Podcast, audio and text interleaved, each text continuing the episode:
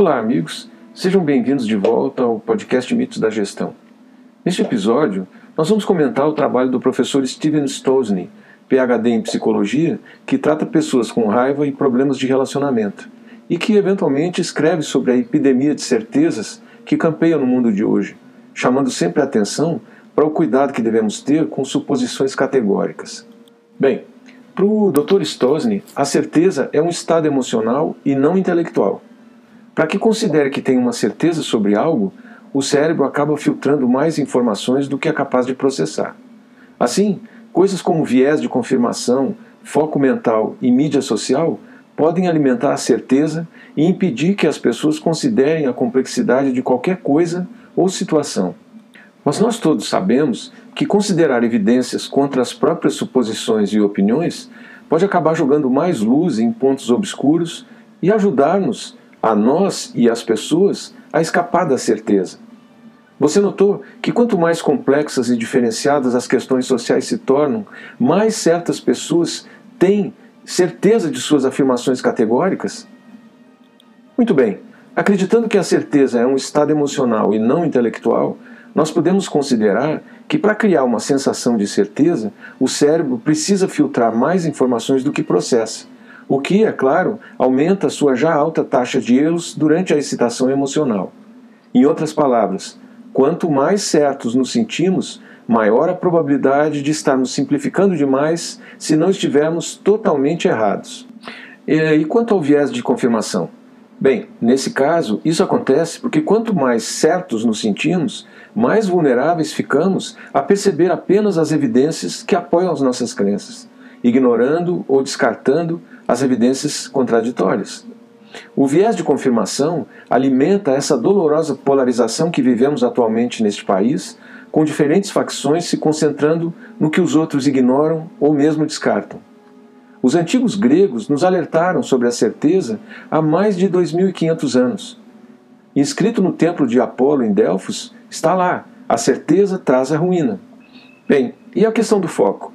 O foco mental contribui muito para que tenhamos sentimentos de certeza de maneiras que não são nada óbvias. O foco amplifica, amplia e geralmente descontextualiza o objeto focado. E assim, aquilo em que focamos se torna mais importante do que aquilo em que não focamos. Nós gostamos de pensar que nos concentramos nos aspectos da realidade que são mais importantes, quando na maioria das vezes esses aspectos parecem mais importantes porque nos concentramos neles. E veja, Onde quer que incidamos a luz do foco, sempre criamos sombras ao seu redor. E o que dizer então dos efeitos da mídia social?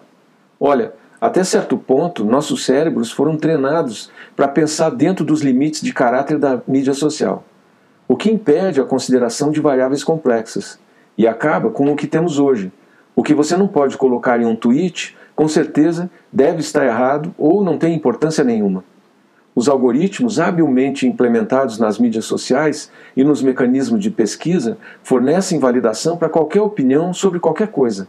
A própria fome de validação revela o paradoxo da certeza. Quanto mais certas as pessoas se sentem, mais validação elas parecem exigir. A validação parece necessária quando estamos inseguros sobre nossas crenças, opiniões e preconceitos.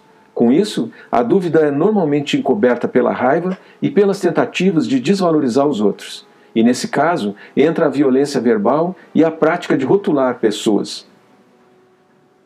Os rótulos negativos se tornaram a abreviatura do discurso social e político, funcionando como pouco mais do que estereótipos e calúnias contra pessoas que não validam aqueles que os usam.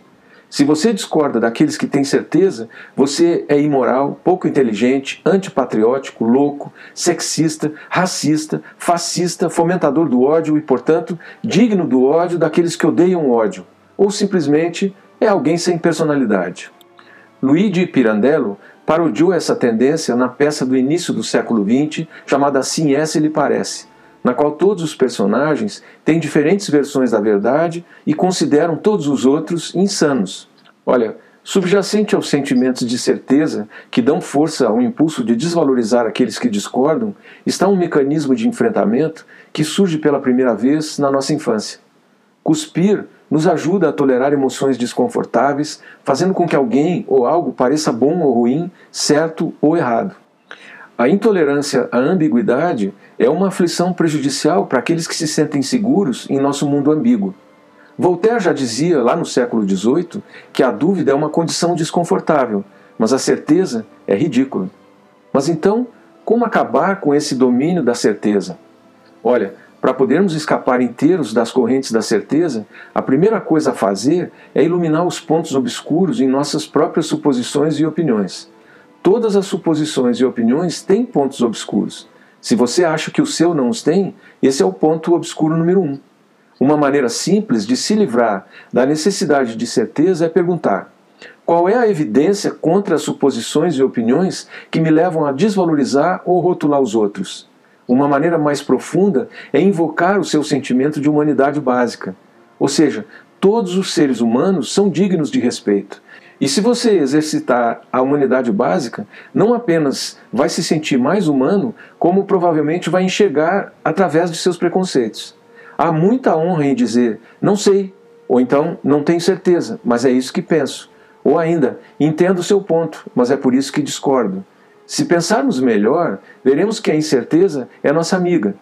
Veja, o modo como lidamos com a incerteza determina o quão bem nos saímos na vida. A incerteza, se pudermos tolerá-la, nos leva a aprender mais intelectualmente e a nos conectar emocionalmente. Isso nos torna mais inteligentes e compassivos. Olha, todos nós, em um momento ou outro, reagimos à incerteza, não aprendendo e nos conectando, mas tentando fingir que ela não existe. E em vez de vê-la como uma amiga para nos ajudar a melhorar, tentamos em vão derrotá-la, ou mesmo encobri-la com dogmas, superstições, delírios, drogas, ego, perfeccionismo, raivas, tentativas de controlar o que os outros pensam, dizem e fazem. A maioria de nós, de vez em quando, lida com a incerteza por meio de um reconhecimento implícito de que ela dá valor e significado à vida e que nossa busca para compreender e conectar, a longo prazo, nos faz sentir menos vulneráveis.